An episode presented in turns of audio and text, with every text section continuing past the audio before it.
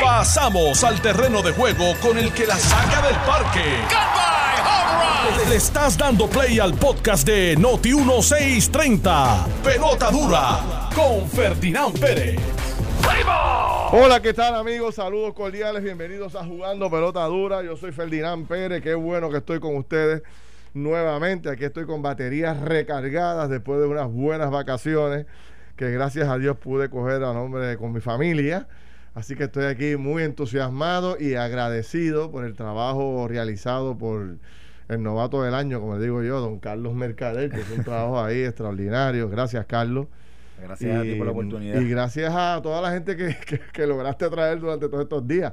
Gracias a José Cruz, eh, mi buen amigo que me cubrió unos cuantos días, a Edi López, que me cubrió otros cuantos días adicionales, y todos los demás que tú trajiste, que, que fueron una, una Hubo- cantidad no, muy fue grande. Una tonga de gente. Gracias Pero, bien interesante. fue bien Sí. interesante. Gracias, Carlos. Gracias a todos. Gracias por los que me extrañaron. Un placer. Pero ustedes saben que en la vida, Carlos, hay que tomarse sus momentos para recargar batería, para hacer nuevos planes, para establecer nuevas estrategias, este, para organizar el año un poco a corto y a mediano plazo todas las cosas que uno quiere que ocurran, pues hay que sentarse a darle cabeza, hay que pensarlo.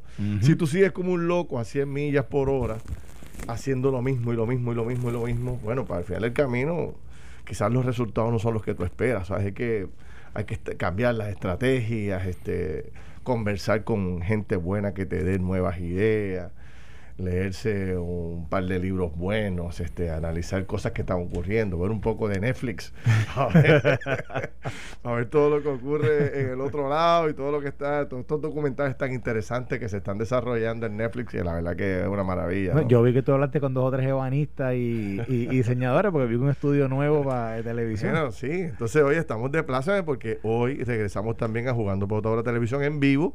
Habíamos estado, pero no estábamos en vivo. Regresamos hoy y regresamos, bueno, pues con nuevos estudios, bro. Ya tú sabes que estoy culé con casa nueva. qué bueno, qué bueno. Bien entusiasmado, estuve por allí el fin de semana y la verdad que... No, vi el es video, se ve chulísimo. Lo Sí, vi el video en sí, Twitter, sí. se ve brutal.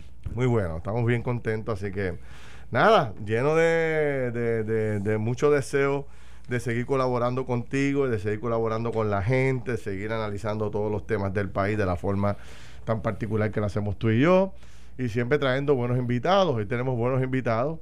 Vamos a hablar con un alcalde que perdió las elecciones y que está que bota fuego, este Carlos Mercader. ¿verdad? Como, Que- como la canción de Fuego, Fuego, Fuego. Oye, mucha gente me ha dado eh, recomendaciones de que, que siga la línea tuya esta de, de estar trayendo figuras así como Joel Rander y esta Ajá. gente. Sí, sí, sí, mucha gente le ha gustado. Traigan sangre nueva ahí, pensamientos frescos. Ajá. No, pues ya, Joel me escribió en estos días, así que a Ah, ver si pues, lo traemos de nuevo sí, para acá sí, un sí, día. sí, ya tenemos a Gilbertito anotado, así que seguimos por ahí por esa línea. Eh, Otoniel Font, que me dijo que quería regresar. Oye, o sea, Otoniel, que- pastor, un fuerte Sí, abrazo. sí, lo, sí. lo vi el día de la, de la inauguración. Sí, sí, sí. Así que hay muy buenos invitados por ahí que ya Oye, vamos a estar. ¿tú, tú viste la inauguración? La vi, la vi, la vi, claro. te voy a hacer un vi. comentario de eso de, de la parte de, de la parte de fíjate donde participó Tony, porque sabes que hubo una parte de oración Sí. que la oración yo creo que ¿verdad? es algo siempre que importante, pero yo pienso que hubo como que mucha oración y pero después hablamos de, no, oye, a, mí no, y yo, a yo- mí no me molestó, no me yo, molestó. yo pienso Creo que por ejemplo, a mí no me gustó que Wanda Rolón estuviera allí. ¿Ah, sí? Sí, a mí no me gustó eso. Yo, Mucha- yo pienso que, déjame explicarte algo, déjame explicarte algo. Mucha gente hace, bueno, es un tema bien caliente, vamos a tocarlo. No, pero, pero y Wanda, y, ¿sabes? y yo, yo no quiero restarle méritos ni a Wanda ni a nadie. Porque, Sí. Y yo soy una persona cristiana y yo Sí, creo yo que- lo sé. pero, pero me pareció que era, fue mucho. Y entonces me pareció que Wanda quería como que robarse el show. ¿En Entonces serio? yo pienso ya que yo, yo buscaría ya o- o otros líderes cristianos que, que quizás tengan uno, que tengan una trayectoria mm, distinta, distinta, para, para refrescar un poco ese mensaje que se quiere llevar, ¿verdad? Porque al final del día, ven acá. Y, y de nuevo, sin restarle méritos a Wanda Rolón y a su gente y a lo que ella hace, porque no quiero restarle méritos allá. Yo sé que ella tiene un apostolado y una y una y un, ¿verdad? una feligresía muy activa y yo creo que hace, hace, un buen trabajo ahí. Yo no estoy eh, restándole méritos a eso. Lo que pasa es que públicamente yo creo que hay que darle espacio a otro. Y me pareció que cuando la vi allí, la vi hablando tanto, me pareció que hu- hubiese sido una buena oportunidad para ver, para ver eh, caras frescas. En- en- dando el mensaje que, que, está dando. Porque al final del día, dime tú, Wanda Rolón. Bueno, yo, yo, yo personalmente no tengo nada con, con Wanda Rolón. O sea, me parece que es una persona, pues, eh, que ha levantado toda. piensa, Wanda Rolón. Piénsalo, cierra los ojos. No, no, es una persona. La gente que está escuchando, cierra los ojos. Wanda Rolón. ¿Qué piensan?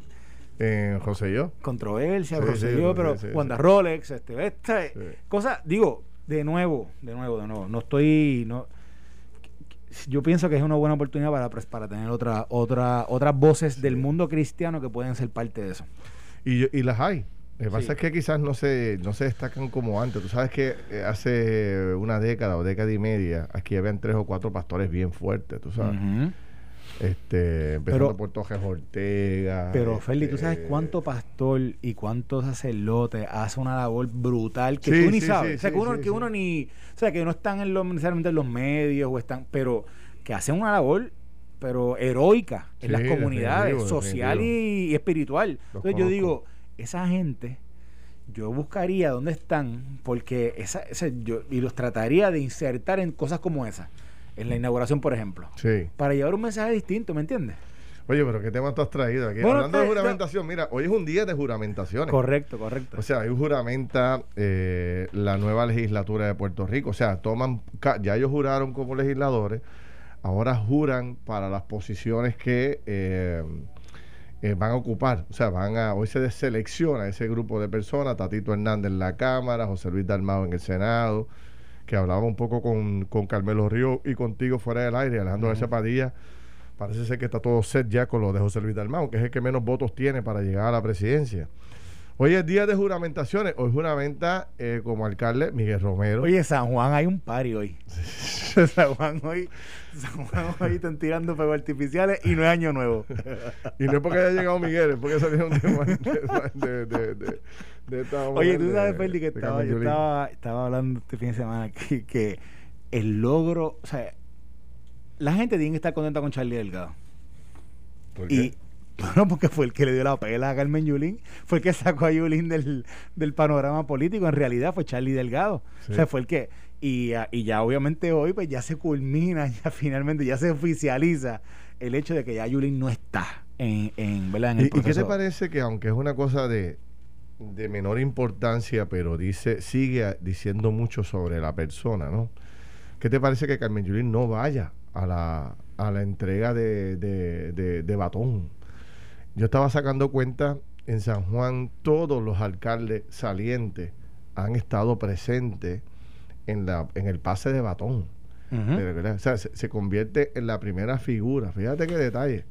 Igual que eh, Donald Trump, yo creo que Donald Trump hace eh, nuevamente, marca la diferencia. No, no tengo el detalle exacto de, lo, de todas las tomas de posesiones de Estados Unidos, han sido tantas y tantas, ¿no?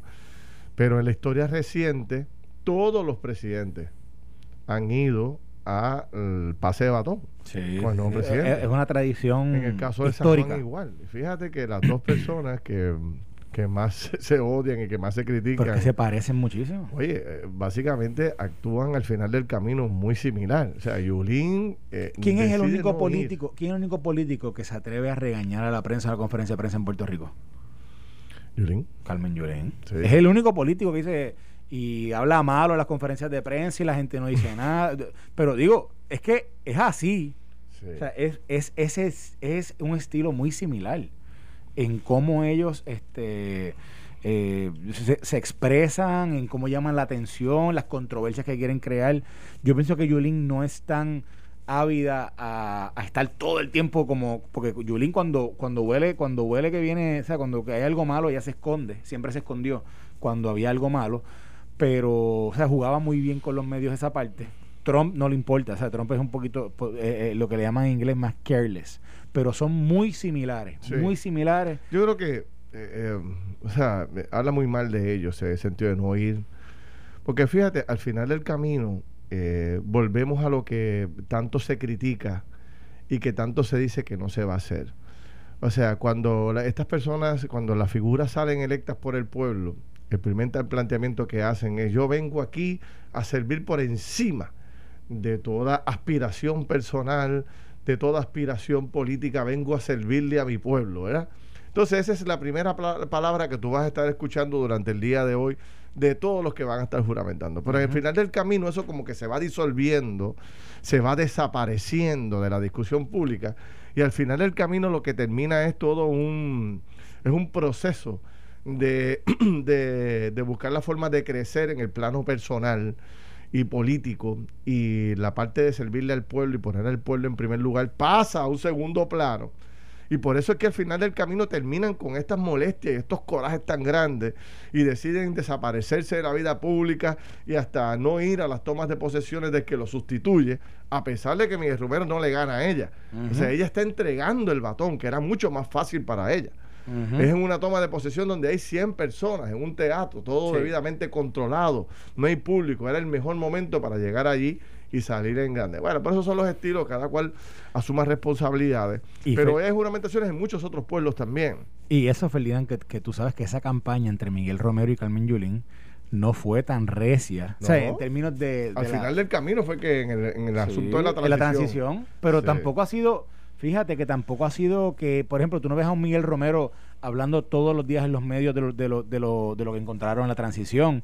Salieron, salieron los hallazgos y se quedó eso allí. O sea, no ha hecho una campaña sobre eso, no ha estado criticando a Yulín. Oye, ¿tú sabes el, tú sabes el revanchismo que había entre, un, entre una Sila Calderón y un Jorge Santini cuando Santini estaba, tú sabes, todo el tiempo. Y sin embargo, Sila estaba allí. De hecho, eh, en el mensaje de toma de posesión de Santini, barrió el piso. barrió el piso y ella estaba, allí. Ella estaba, allí. Mira, en adición, eh, me gustaría destacar que, bueno, pues eh, no olvidemos de, de, la catombe que vino por parte del pueblo para los municipios. O sea, más de 20 municipios están cambiando de mando durante este fin de semana, tomando posesión, aunque ya hace unos cuantos días que están operando y saliendo públicamente, pero, por ejemplo, del bando azul, Ponce, Arecibo, Aguada, Ceiba, Aguadilla, Adjuntas, Lares, Maricao, Nahuabo, Santa Isabel, Toda esa gente se fue, incluyendo Guánica, que yo no sé al final del camino que adjudicaron con Guánica. todavía están. Todavía eso sigue en el litigio. Subyúdice. Y en el caso del Partido Popular, escuche bien, 15 municipios, señores, se fueron a ajuste. San Germán, San Juan, Añasco, Cabo Rojo, Corozal, Guayanilla, Humacao, Laja, Culebra, Maunabo, Patilla, San Lorenzo, Utuado, Vega Alta y Vieques todos esos pueblos se fueron, se los tumbaron de las manos al Partido Popular. Y entonces, bueno, pues ya usted verá, bueno, toda esta gente están haciendo cambios de mando en todos los municipios. Hoy es San Juan, creo que el miércoles es Ponce. creo que el sábado este, fue Yauco, también yo vi que creo que es Ayú. Yo he visto varios en los medios, en, las redes sociales. Sí. Ya, ya hay, ah, había, había Josian, que Josian Comerío. Josian Comerío que juró, juramentó el fin de semana. Sí, lo vi, o sea, ha habido, ha habido varias. Y entonces eh, hoy precisamente que te quería llevar a ese tema para un poco analizarlo, eh, comienzan las nuevas legislaturas de Puerto Rico. Yo creo que nosotros debemos hablar un poco de las expectativas que debemos que, tenemos con esta nueva Asamblea Legislativa y, las prioridades que se deberían y los retos que deberían establecer la, la Asamblea Legislativa. Yo creo que, digo, si, si los legisladores que toman el mando eh, durante el día de hoy, no están conscientes de cómo llegan al poder. Fíjate que es interesante cómo llega Dalmau al poder, cómo llega Tatito Hernández al poder en ambos cuerpos a cargo del Partido Popular. Llegan por situaciones muy particulares. Gana el PNP la gobernación, gana Washington, gana casi la mayoría de las alcaldías en Puerto Rico. ¿Qué pierde? Pierden las asambleas legislativas. Y obviamente se pierden por el comportamiento, las actitudes, y las metidas de patas cometidas durante el cuatrienio pasado por el liderato de esos cuerpos. Y eso los últimos meses, ¿te acuerdas? nosotros aquí, ahí a un mes y medio de acabar de llegar a las elecciones, y te acuerdas cuando estaba el, el, revolú del tema de los salarios, el tema de la información que no estaba, que no estaba disponible, los contratos, etcétera. O sea, definitivamente yo creo que, bueno, eso más, más obviamente los arrestos que se dieron en, en, en la Cámara de Representantes, que, que eso fue fue previo a primaria y posterior a primaria. Así que, sin duda, eso, eh, eh, todos, todos esos acontecimientos dejaron muy mal sabor eh, en el pueblo.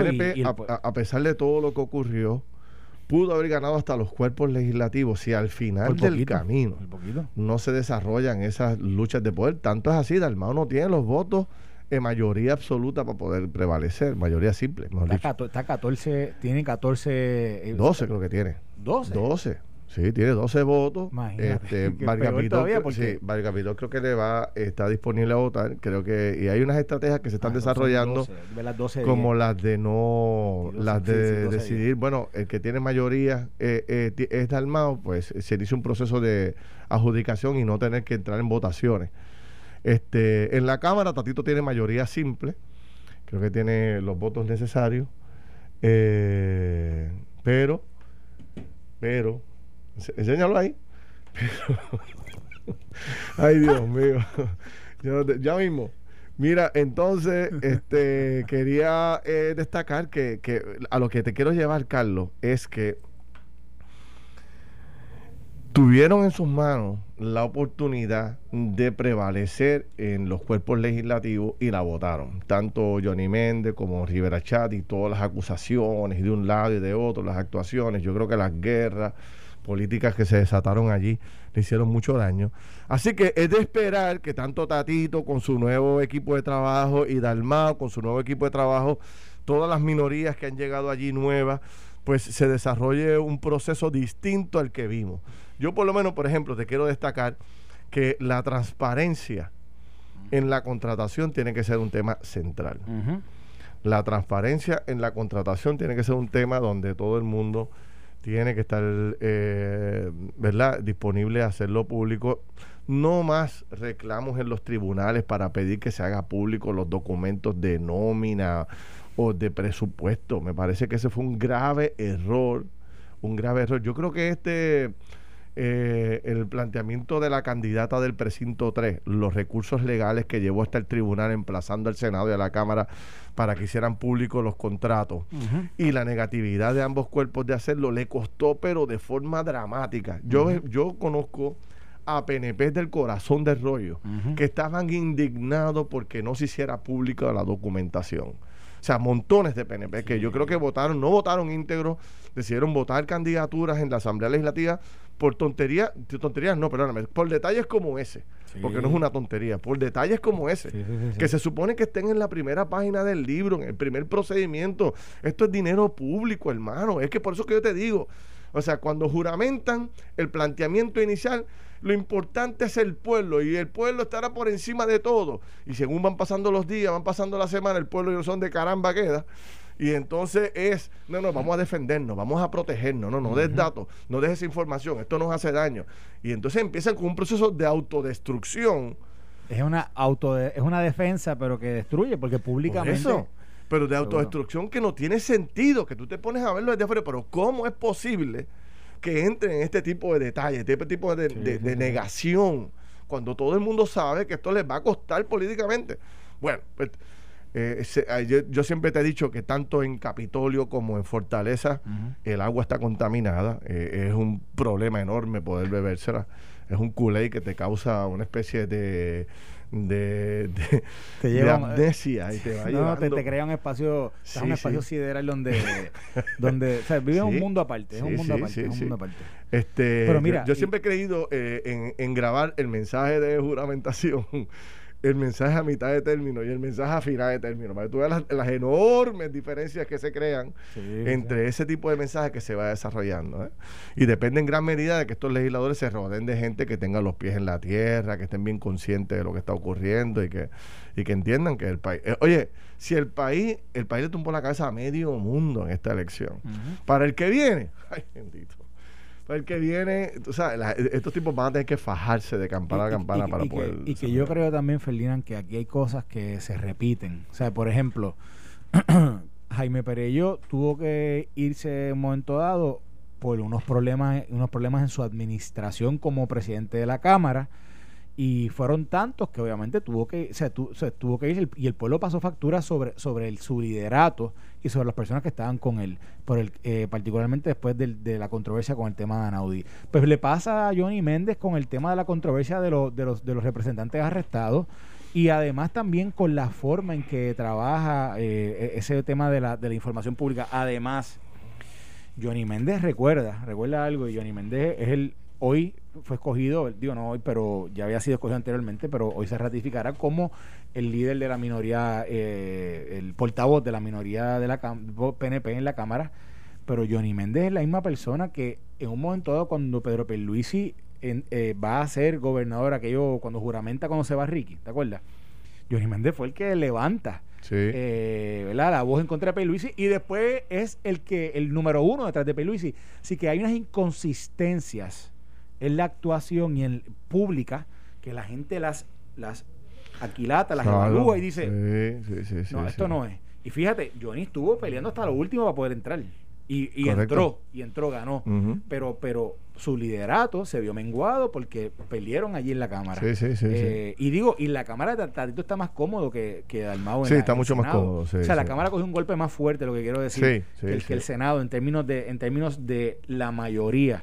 Eh, bueno, un poquito más liberal. Eh, o sea, un, un distrito que hubiese ganado el PNP y básicamente se quedan con empate, empate, un, empate, o, o, ganan empate o, ganan casi el distrito. o sea está, 12, a 10, 12 a 10 está 12 a 10 o sea un distrito que hubiese cambiado a favor de a, a, favor del PNP hubiese quedado empate esto o, o, no bueno este, o, no o PNP ganaba, PNP, PNP ganaba 12 10 sí sí, sí, sí, sí, de la única forma que hubiesen dividido un distrito que quedaba empate o sea, el Senado quedó mucho más fortalecido, a pesar de todo, que la Cámara que quedó, o sea, que perdió bien cómodo en este sentido este, la elección. Sí, sí, sí. No, yo, yo, creo, yo creo que hay unas inconsistencias. Mira, del dicho al hecho hay un largo trecho. ¿verdad? Eso, eso es algo que dicen. Pues yo creo que que en términos de lo que tú hablas y lo que y lo que y lo que tú dices que vas a hacer versus lo que realmente acabas haciendo, si ese trecho es demasiado grande, pues evidentemente te va te va a pasar factura porque no estás cumpliendo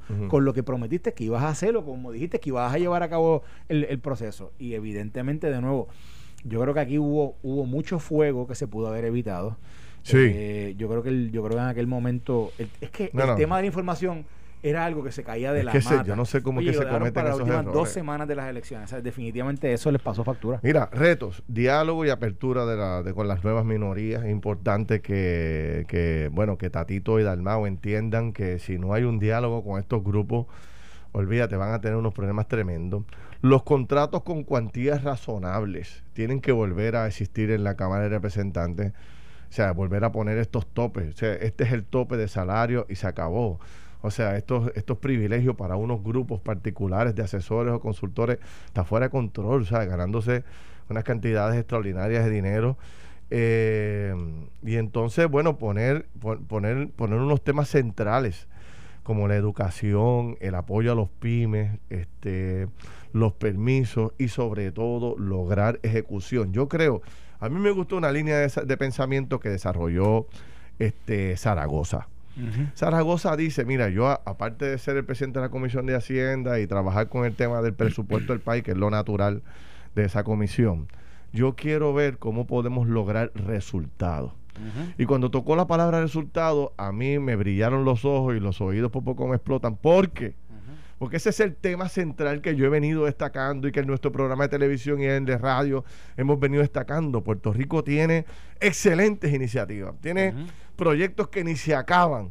Eh, hay una disposición tremenda de hacer cosas distintas, pero al final del camino, la ejecución, ahí es que nos caemos, no logramos que al final del camino se construya el proyecto, se dé el taller, se adelante el permiso, o sea, en todas las facetas siempre tenemos un problema de ejecución. Y él dice que él va a ejercer eh, liderato para lograr atar asignación con resultados. O sea, yo te asigno a ti recreación y deporte tantos millones de dólares para X cantidad de proyectos.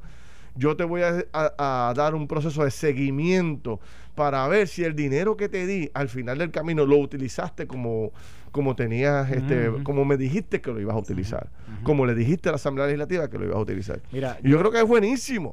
y ese debe ser el rol de la Asamblea Legislativa en este cuatrenio. Yo pienso que Zaragoza, por ejemplo, particularmente, tiene mucho que demostrar. ¿Por qué? Porque Zaragoza, cuando se fue de la Secretaría de Hacienda, eh, supuestamente, ¿verdad? Haciendo, él, él, argumenta que fue, que fue tremendo secretario de Hacienda, pero la realidad del caso es que lo, los reintegros estaban súper atrás.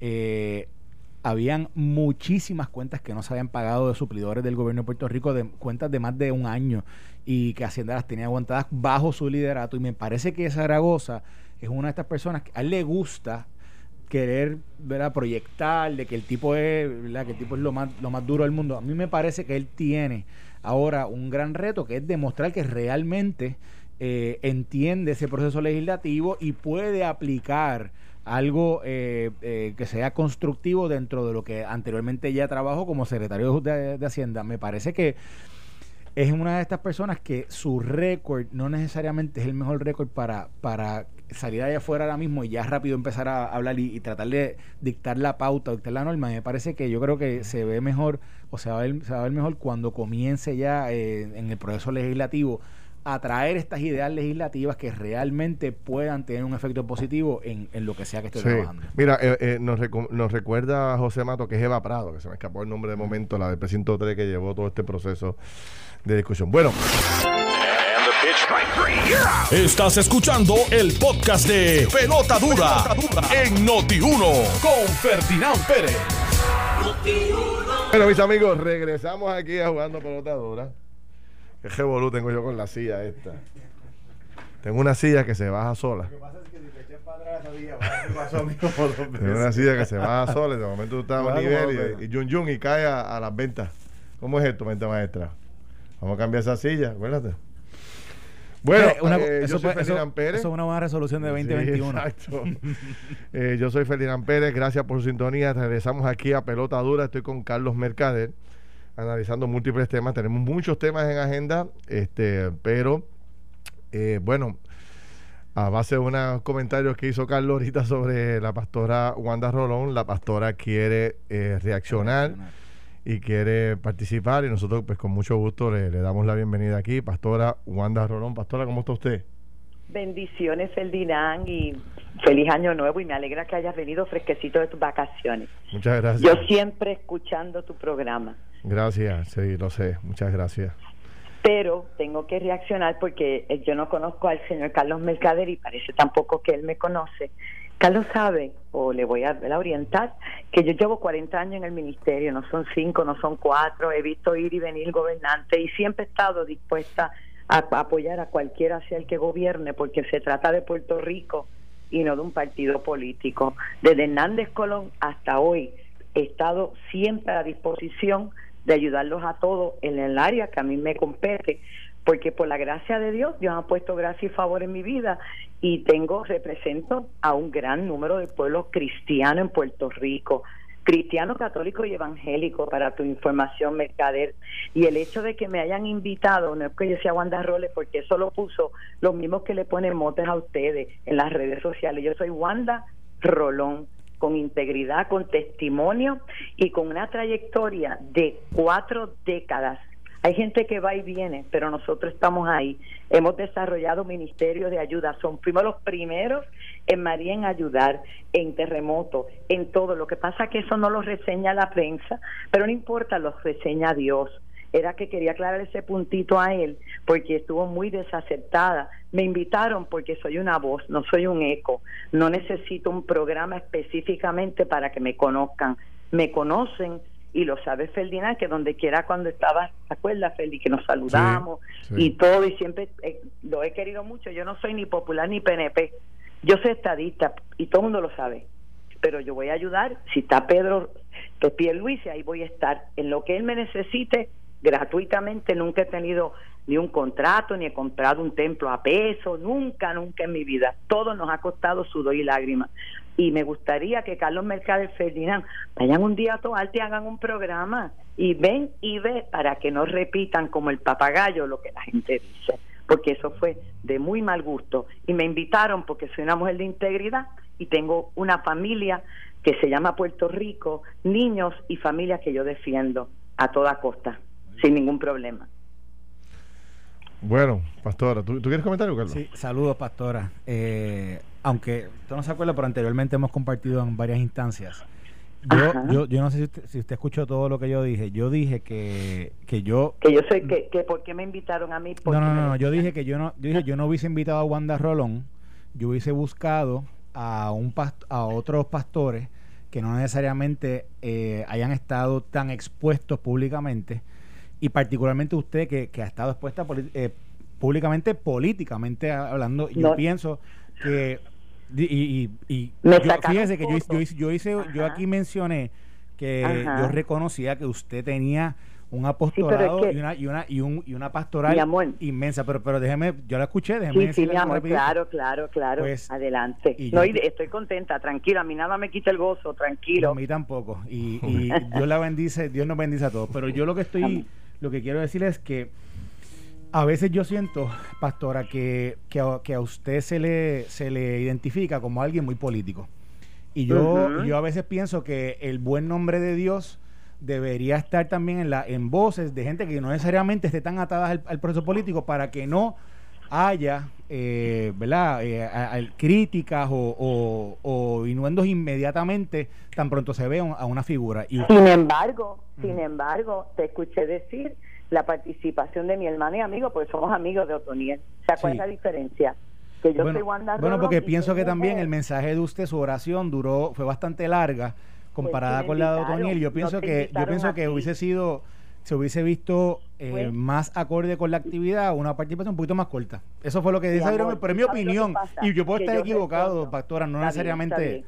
no, no, no hay problema. Estuvo para mí fue desacertada tus palabras porque Puerto Rico lo más que necesita es unidad y buscar de Dios. Entonces tú le echas sombra a algo que yo hice con todo mi corazón, que me pidieron, yo no pedí ir y yo con gusto fui y iré las veces que me, no importa las críticas, porque el que no hace nada, pues nadie lo va a criticar, pero el que trabaja y hace algo, siempre van a haber oposiciones. Y eso no nos llama, a Jesús le dijeron que por Belcebú él era el que sanaba a los enfermos. A mí no me sorprende nada de esto, esto es parte del apostolado. Pero viniendo de ustedes, o no de Ferdinand, Dios me libre, de ti, que siempre te he visto, yo dije, mira, qué, qué bueno, una cara nueva, qué bueno. Me estuvo, te, no me podía quedar callada, yo me, yo me debo a un pueblo que me ama, que me respeta y que sabe mi trayectoria. Y no podemos dejarnos llevar por lo que la, los comentarios de los Facebook y las cosas que siempre son los mismos, siempre son los mismos. Venga y vea. Y después ustedes comenten, no soy política porque soy pastora. Y si hubiese querido ser política con un millón de seguidores, hubiera salido en cualquier posición. No me interesa. Yo soy servidora de Jesucristo para ustedes y para todo el gobernador. Estoy contenta, creo que vamos por buen camino. Claro que sí, le eché la bendición y le he hecho todas las bendiciones que tenga que echarle, porque yo quiero a Puerto Rico por encima de la gente. Amén. Muy bien, pues gracias. pues, Dios te bendiga. Pastora, pues igual usted. Como siempre, un privilegio conversar con usted. Muchos saludos, muchos abrazos. Seguimos, ya, ya hablaremos más adelante. Muchas gracias por llamar, se le agradece. Claro que sí, los ama. Bueno.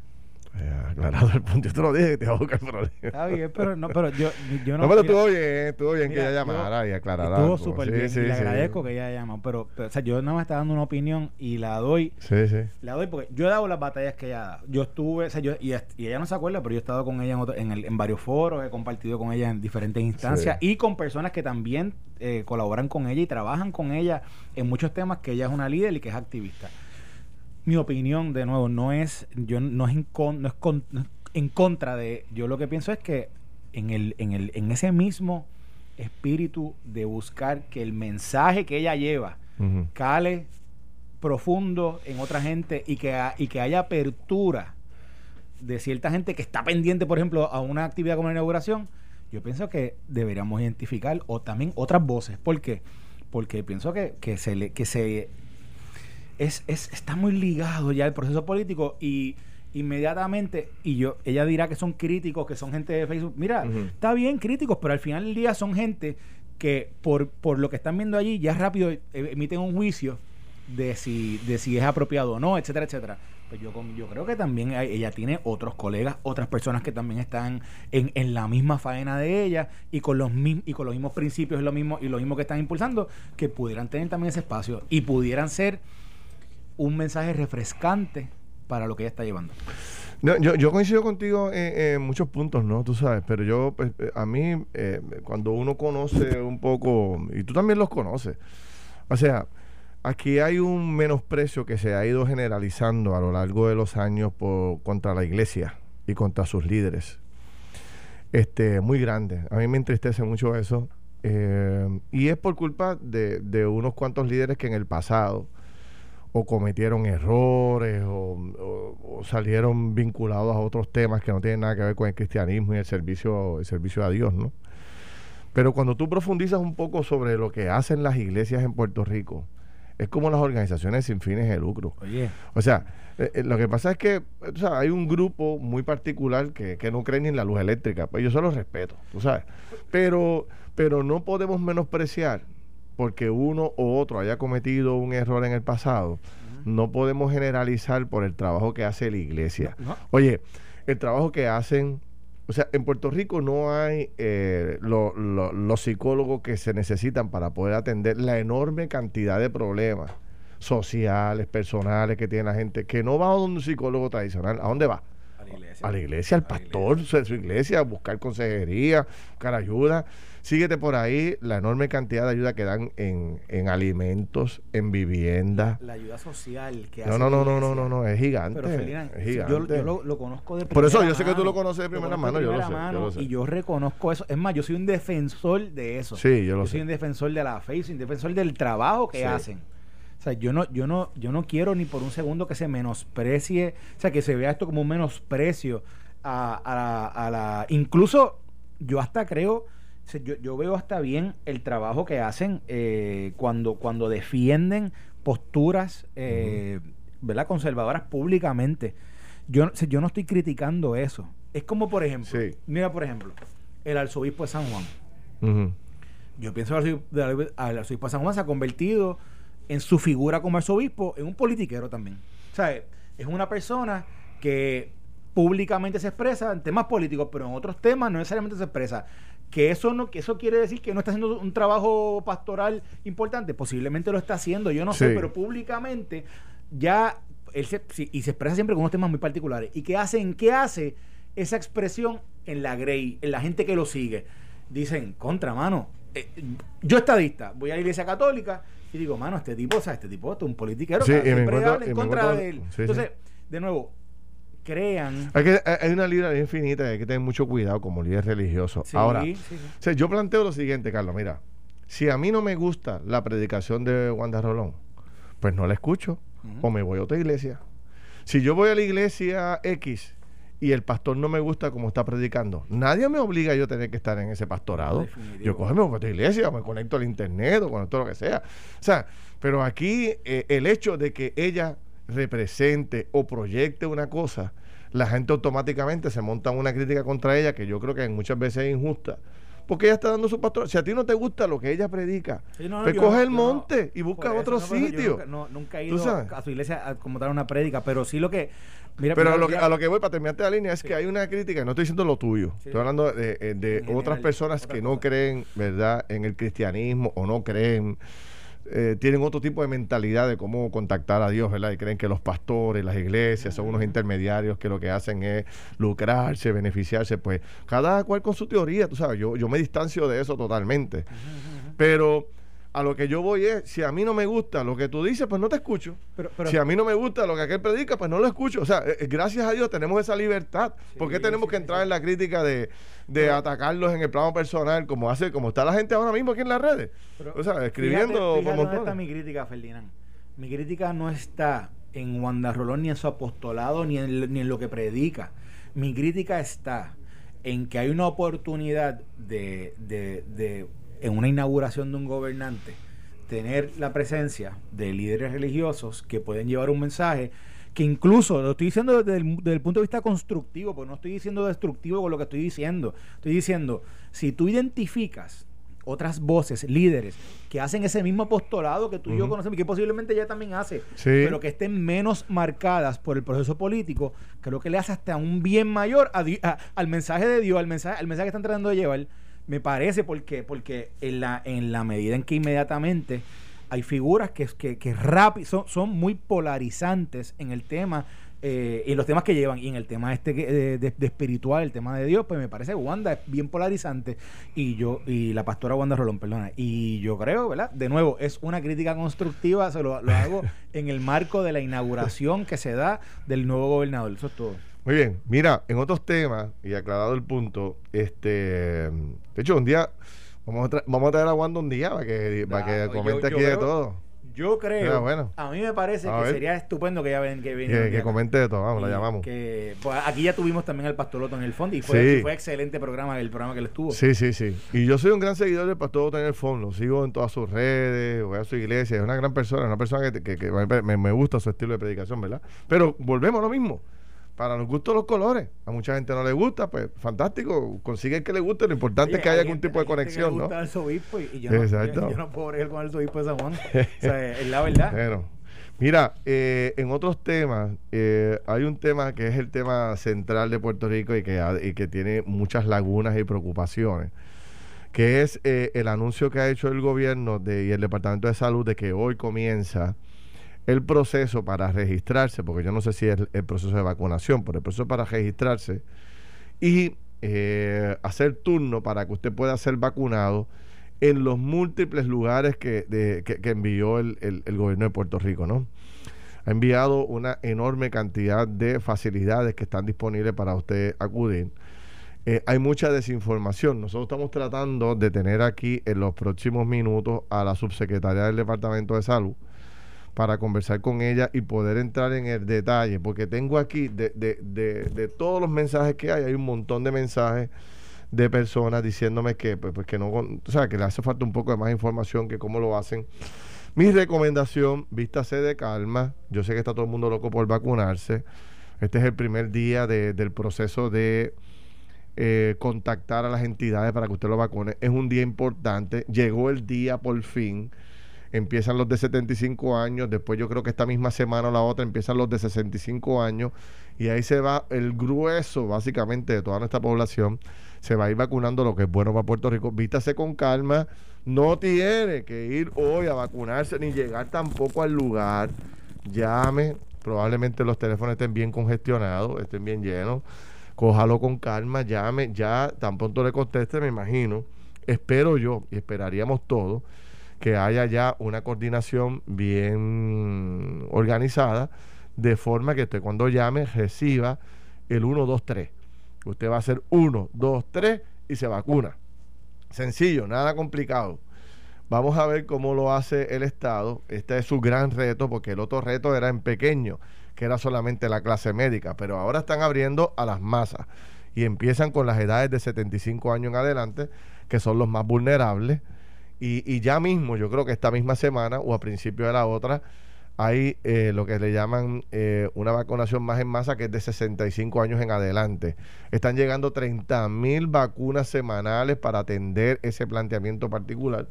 Así que yo me siento optimista, sé que hay mucha preocupación, pero vamos a confiar en el proceso de darle oportunidad a que esto ocurra. Eh, mira, por ejemplo, aquí me dicen, el teléfono de San Juan no contesta número eh, ni tiene mensaje para dejar teléfono. Me dice Rosemary Martínez. Los teléfonos en Carolina siempre están ocupados. Lo sabíamos que eso iba a pasar.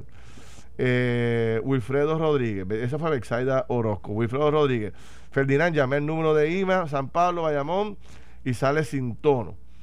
Este, y así por el estilo, estoy seguro que va a, va a seguir saliendo la misma información porque es un, obviamente, al, anunciar que se va a estar vacunando todo este grupo, todo el mundo debe estar llamando ahora mismo a diferentes centros que aparecen en las páginas del gobierno y le va a salir ocupado. Así que cójalo con calma.